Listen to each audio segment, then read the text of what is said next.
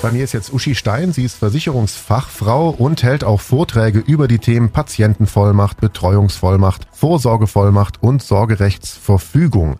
Alles ziemlich sperrige Worte, um die jetzt ein bisschen aufzudröseln, bist du jetzt hier bei mir. Herzlich willkommen, Uschi Stein. Hallo Paolo, danke schön, dass ich da sein darf. Kannst du grundsätzlich auch was dazu sagen, wie ich vorsorgen sollte? Grundsätzlich kann man sagen, jeder ab 18 benötigt rechtskonforme Vollmachten. Also das heißt, eine reine Privatperson benötigt eine Vorsorgevollmacht, eine Betreuungsverfügung und eine Patientenverfügung. Jetzt kommt es noch dazu, und wenn ich dann noch eine Privat- und Geschäftsperson bin, also selbstständig bin, noch eine Unternehmervollmacht und das, was du gerade angesprochen hast, Sorgerechtsverfügung. Denn ja, die Taufpaten, man sucht sie immer aus, die sind total nett und die sind kinderlieb, aber eigentlich sollte man schauen, dass die reinen Taufpaten, also die rein rein kirchliche Veranstaltung dass sie finanziell meinem Kind ganz viel bieten können. Rein, was jetzt das betrifft, wenn euch beiden etwas passiert, das muss ich tatsächlich niederschreiben in einer Sorgerechtsverfügung und sogar handschriftlich, also eine testamentarische Form. Nur dann ist es rechtsgültig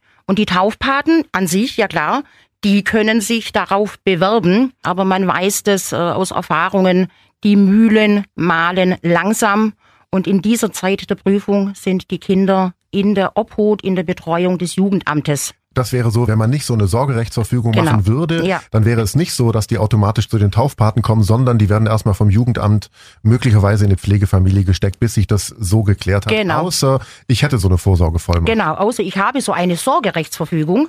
Dann habe ich hier alles geklärt und es ist klar, wo die Kinder hinkommen. Aber auch hier ist der Altersunterschied zwischen Kindern und Sorgeberechtigten nicht älter als 45 Jahre.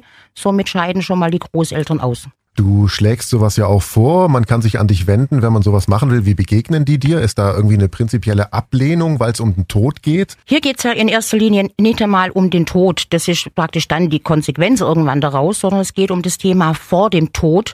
Und ich muss sagen, wenn ich Vorträge halte, die Menschen kommen danach zu mir und bedanken sich für dieses sehr klare Thema, für diese sehr klaren Worte und wie sie es in Angriff nehmen sollen. Ich finde es dann auch immer schön, wenn sie sich dann auf den Termin, also auf unseren gemeinsamen Termin vorbereitet haben, wie ich empfangen werde. Die können meistens nachts davor nicht schlafen. Ich werde empfangen mit Kaffee und Kuchen. Danach fällt wie so ein Stein von den Schultern. Ich habe es endlich erledigt. Wir haben jetzt kurz äh, über die Sorgerechtsverfügung gesprochen. Kannst du das nochmal irgendwie so zusammenfassen, was man da alles machen muss und vor allem warum? Dieses Dokument kommt dann zum Einsatz, wenn beide Elternteile nicht einmal tot sind, sondern ihr könntet auch einen Autounfall haben und im Koma liegen. So, und jetzt habe ich minderjährige Kinder, die versorgt werden müssen. Und deshalb sollte hier niedergeschrieben werden, wo kommen dann meine Kinder hin, besonders wenn ich mehrere habe, dass die auch nicht getrennt werden. Und hier sollte auch nicht nur eine Person eingetragen werden, sondern ich sage es immer wieder, zwei sind gut, drei sind besser. Wir haben noch äh, drei große andere Themen, die Patientenvollmacht. Ja. Was ist da der Unterschied? Die Patientenverfügung kommt dann zum Zuge. Man befindet sich unmittelbar im Sterbeprozess. Die Ärzte haben bereits alles getan.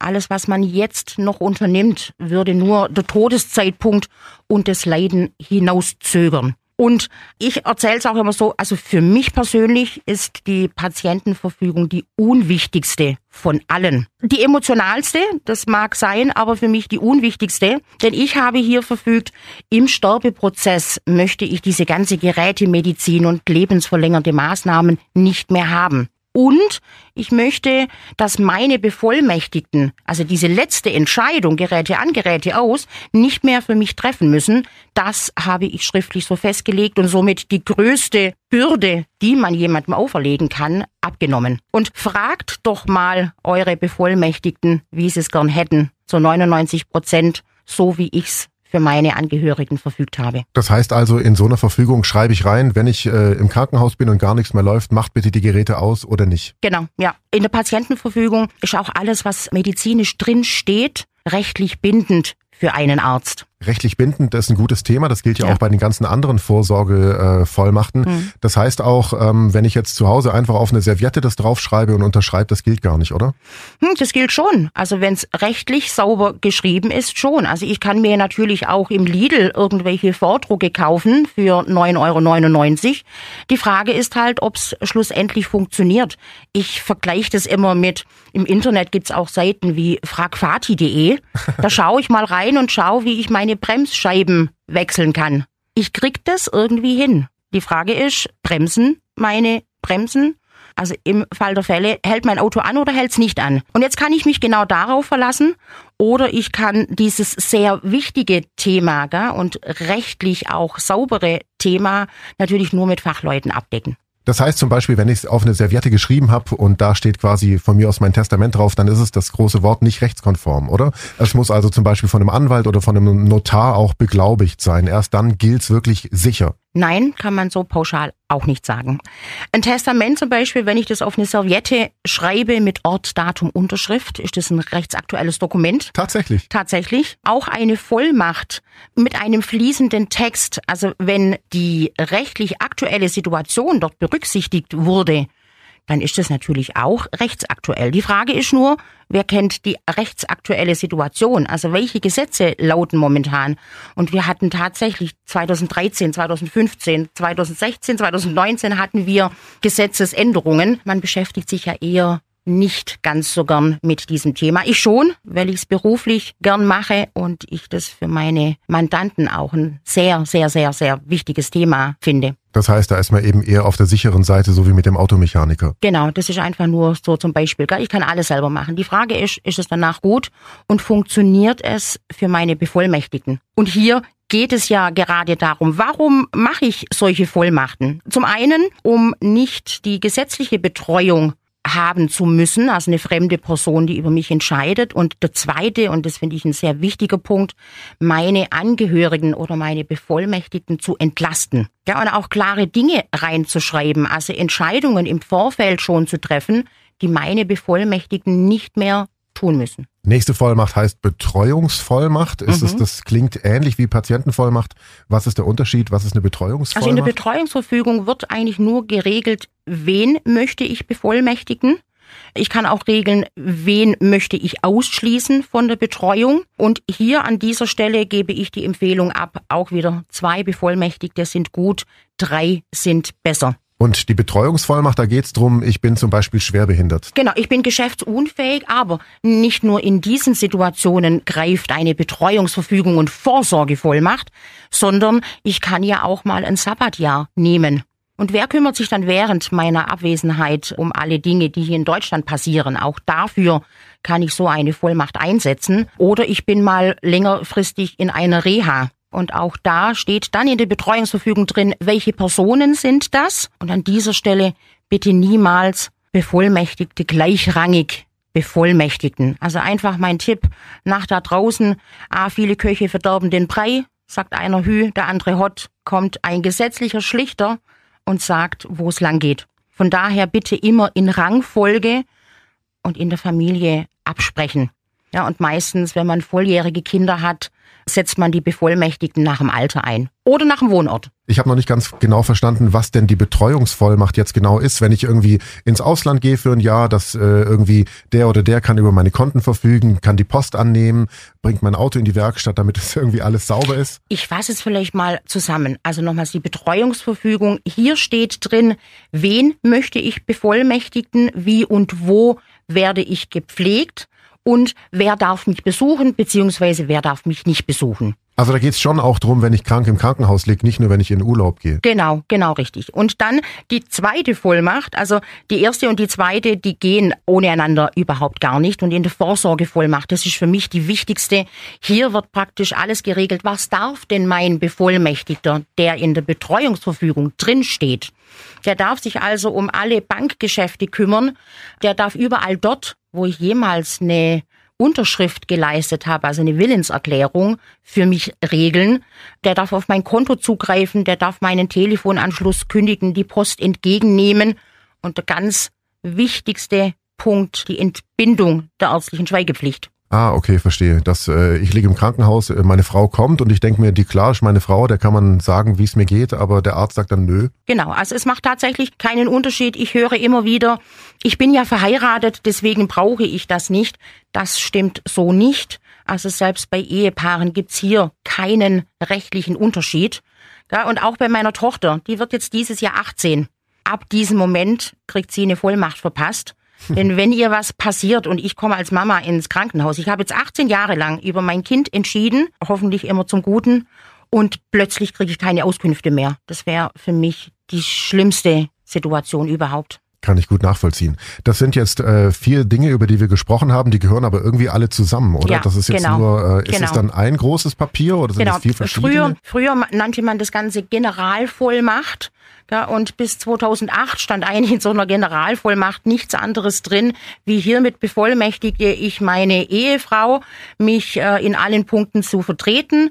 Und vielleicht stand noch drin, und außerdem wünsche ich keine lebenserhaltenden Maßnahmen. Das reicht schon lange nicht mehr aus. Und wir machen das tatsächlich in Einzelverfügungen. Weil ich kann ja zum Beispiel als ersten Bevollmächtigten, was alles Medizinische betrifft, eine andere Person eintragen und alles, was das Finanzielle betrifft, wiederum eine andere Person. Also auch hier unterschiedliche Rangfolgen. Deswegen macht es hier Sinn, diese Vollmachten separat zu erstellen. Und ich entscheide in der Betreuungsverfügung, wer kommt in den einzelnen Verfügungen an Platz 1, 2, 3 oder 20. Klingt trotzdem alles einfach und kompliziert gleichzeitig. du hältst eben auch Vorträge zu Ja. dem Thema. Ja. Wie lang gehen solche Vorträge und äh, blicken es die Leute immer gleich oder brauchen die eine Weile? Meine Vorträge, die dauern eine Stunde, anderthalb. Ich habe da auch ein paar Videofilmchen dazu, die einfach reelle Situationen nachspielen. Und ja, die Menschen verstehen es dann, um was es geht. Und ich finde es auch tatsächlich sinnvoll, äh, sich erstmal so einen Vortrag anzuhören und dann danach für mich meine Entscheidung zu treffen. Also ich habe auch Menschen dort sitzen, die haben schon mal eine Vollmacht gemacht, die wurde aber rechtlich nie auf den aktuellen Stand gebracht und stellen dann fest, okay, äh, es gibt Handlungsbedarf, ich muss nochmals an dieses Thema ran. Jetzt haben wir diese ganzen Vollmachten besprochen. Äh, ein Ding gibt's ja auch noch. Äh, gehört es da dazu? Und zwar das Testament. Ja, das Testament gehört natürlich zu diesem Thema auch dazu. Also alles über das, was wir gerade gesprochen haben, das ist alles vor dem Tod. Testament, hier muss ja ein Erbfall eintreten. Und bei Testament, ich sage immer, wer mit der gesetzlichen Erbfolge einverstanden ist, braucht kein Testament. Wer nicht damit einverstanden ist, sollte ein Testament aufsetzen lassen. Okay, also ich fasse nochmal zusammen. Ich kann theoretisch alles, was mit mir irgendwann mal passieren soll, wenn ich die Kontrolle nicht mehr selber habe, auf eine Serviette schreiben, handschriftlich mit Ort, Datum und unterschreiben. Dann hat es seine Gültigkeit, könnte aber, wenn zum Beispiel irgendwelche Gesetzesänderungen oder Anpassungen gibt, ist es nicht gesichert, dass das wirklich was bringt. Vergleich zum, ich repariere meine Bremsen selber, mal schauen, ob das Auto nachher auch stehen bleibt. Genau. Das heißt, das ist die eine Seite, die kann ich machen, aber man kann es auch quasi äh, recht sicher machen und geht dann eben zu Fachleuten wie zu dir. Genau. Also Hauptsache ist, also das finde ich schon mal das Wichtigste, dass man versteht, dass solche Dokumente A wichtig sind und dass jeder ab 18 sowas benötigt und überhaupt schon mal irgendwas zu haben, finde ich schon mal gut. Ja, weil äh, 70 Prozent der Bevölkerung haben diese Dokumente nicht. 70 Prozent. Ja, Okay, das heißt, von zehn Leuten haben drei sowas. genau. Das heißt, genau. ihr werdet damit auch nicht, ihr werdet auch nicht überrannt mit Leuten, die sagen, hey, ich hätte gerne eine Vollmacht. Mm, Es wird tatsächlich immer mehr und ich muss feststellen, die jüngeren Leute, die gehen viel lockerer mit diesem Thema um. Die, ich sage es mal, die gesetzteren Menschen und die haben ja schon auch Erfahrungen in der Familie gemacht. Und es wundert mich immer wieder, wie sie das Thema schön vor sich her schieben. Ja, so dieser Verdrängungsmechanismus bei Menschen ist sehr ausgeprägt. Und die Jungen, die sagen, ja, klar, äh, ist wichtig, machen wir. Und dann geht es locker flockig und die Gespräche machen sogar richtig Spaß. Gut, super. Uschi Stein, ganz herzlichen Dank. Habe ich irgendwas vergessen? Liegt dir noch irgendwas auf dem Herzen? Ich kann nur an alle da draußen sagen, informiert euch über dieses Thema, erledigt dieses wichtige Thema. Ich sage immer gerne, man hat solche To-Dos. Also das heißt so dieses Thema ähm, Steuerberater, Keller ausmisten, Bühne aufräumen und Vollmachten erledigen. Bei dem Thema Vollmachten kann ich euch helfen. Beim Rest ruft bitte jemand anderen an. Abschließend, wie kann man dich erreichen? Wo findet man dich? Man findet mich in Ehingen im Buxgässle 1 und zwar unter der Compex Finanz. Dort findet ihr mich im Internet und natürlich auch im Telefonbuch. Ruft und klingelt gerne mal durch und ja, also was ich auch anbieten kann, wirklich auch äh, Vorträge zu Hause. Also lieber mal so ein Vortrag als eine Tupperparty. ja, und man hat danach was Sinnvolles. Das ist dann die Todesparty, nicht die Das ist dann die Todesparty, nicht die Tupperparty, genau. In diesem Sinne, ganz herzlichen Dank, Uschi Stein. Dankeschön, Paulo, dass ich hier sein darf. Sehr gern geschehen. Uschi Stein, selbstständige Finanzmanagerin, klärt also Menschen in Vorträgen zu diesem Thema auf, nimmt sie bei Bedarf auch mit auf die Reise und hilft dabei, individuelle Wünsche auch richtig zu definieren und zu bestimmen, die dann durch Rechtsanwälte rechtskonform erstellt werden. Das war der Themenkomplex Patientenvollmacht, Betreuungsvollmacht, Vorsorgevollmacht, Sorgerechtsverfügung. Testament auch noch ein bisschen. Ich hoffe, ihr seid alle jetzt ein bisschen schlauer. Ich bin Paulo Percoco. Danke fürs Zuhören. Bis zum nächsten Mal. Donau 3 FM. Einfach gut informiert.